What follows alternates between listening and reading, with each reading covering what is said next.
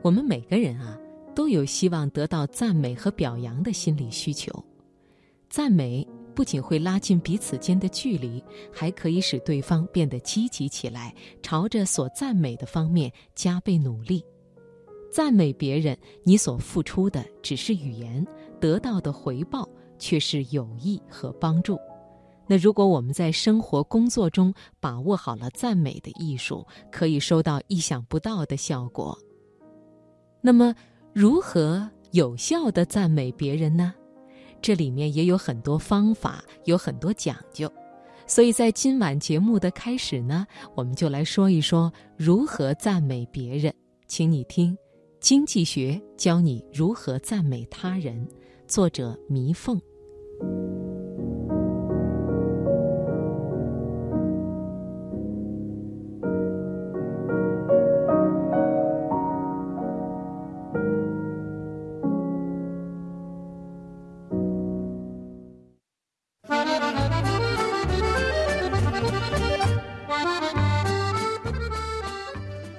如何更有效地赞美他人？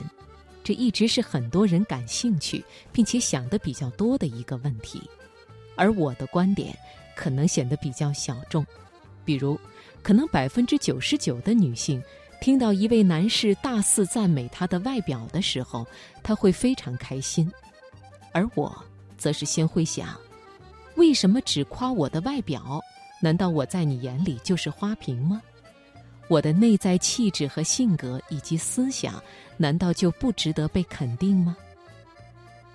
不过从另一个角度来看，如果某一句赞美的话都能打动我这种对赞美异常挑剔的人，我相信对绝大部分人来说，这一定会是一句有效的赞美。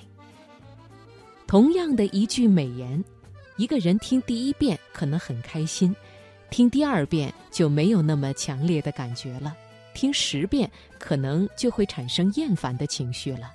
这就是经济学上的边际效益递减原则。一位沉鱼落雁的美女，前天听到别人说美，昨天又听到一句真漂亮，今天还是你真的好漂亮，她甚至会觉得那不是赞美，而是陈词滥调。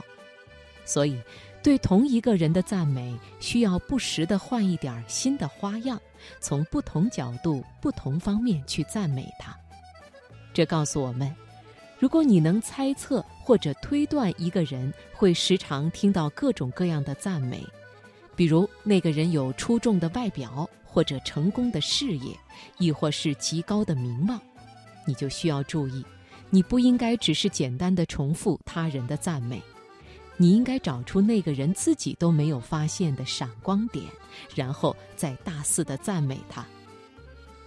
经济学中还有个术语叫做产品差异化，意思是商家会努力改变产品的方方面面，比如品牌形象、产品设计、外部包装、产品服务、定价策略等。来让消费者相信他们的产品和别的商家的产品存在差异，从而让消费者产生不同偏好，获得更高的利润。从赞美上来说，就是要把每个字都唱出一种以前从未有过、以后也绝不会再有的意义。如果你想赞美的点很可能和别人一样，那该怎么办呢？其实，说话的关键不在于说什么，而在于怎么说。比如，你看见一位男士新发了一张自己的照片，可能已经有很多人在照片下面留言：“哇，真帅！穿西装真好看，特别有气质等等。”但你就绝对不能这样说。你要说：“都说人的左右脸会有所差别，有一半会更好看些。”你照片里总是左脸，我觉得特别帅。看来你也更欣赏自己的左脸。赞美他人的另一个原则就是，要尽量把具体的事情提高到抽象的角度；与此相反，批评他人的时候，要尽量从抽象的水平降低到具体的角度。如果你被一张照片所打动，你可以说。这张照片的色调真是太美了，或者构图真棒。但是更出色的赞美是：你真是一个伟大的摄影家，你总是那么有洞察力，深邃却又细腻。你的照片就像是你的第三只眼，透过它呈现出来的世界是那么的动人。如果一个朋友总是延迟回复你的短信，你不应该说你每次都不把我的短信当回事，总是忽略我的感受。你可以说，你这条短信让我等太久了，我感觉我似乎被忽略了一样，这让我有点难过。下一次你回复我的时候能及时一些吗？你总是，你每次，你永远，这些词语都是抽象的，带有总结性的，应该多在赞美里说，绝不能在批评里说。同时，经济学还告诉我们，价格的决定因素之一是供给。你说的一句赞美的价值高低，取决于你这句赞美的供给量。这个供给量有这样几层含义：第一，你是否是一个时常大肆赞美他人的人，还是你是一个对大部分人和事情都高标准而且比较挑剔的人？第二，同样一句赞美，你是否时常说给很多人听？即便你可能会用同一句话来取悦很多人，尽量也不要让他们发现这一点。特别是当那句赞美是极高水平的评价的时候。第三，如果说出赞美的人是一个有分量的人，他的赞美也更有分量。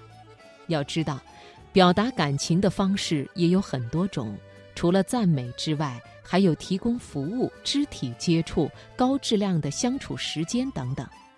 在赞美的同时，通过其他方式表达感情，也许会更有效。单有甜言蜜语显然是不够的。另外，赞美也有很多非语言的形式。对一个老师来说，在课前认真预习、上课时踊跃发言、主动参与讨论，那就是赞美。对一个艺术创造者来说，你长时间的站在他的画作前，一言不发的凝视他的那件作品，那就是赞美。对一个下属来说，你采纳他的建议，给他安排更有分量、更有挑战性的工作，那就是赞美。最后，请多赞美自己和他人吧，这会让你和他人的世界都变得更加美好。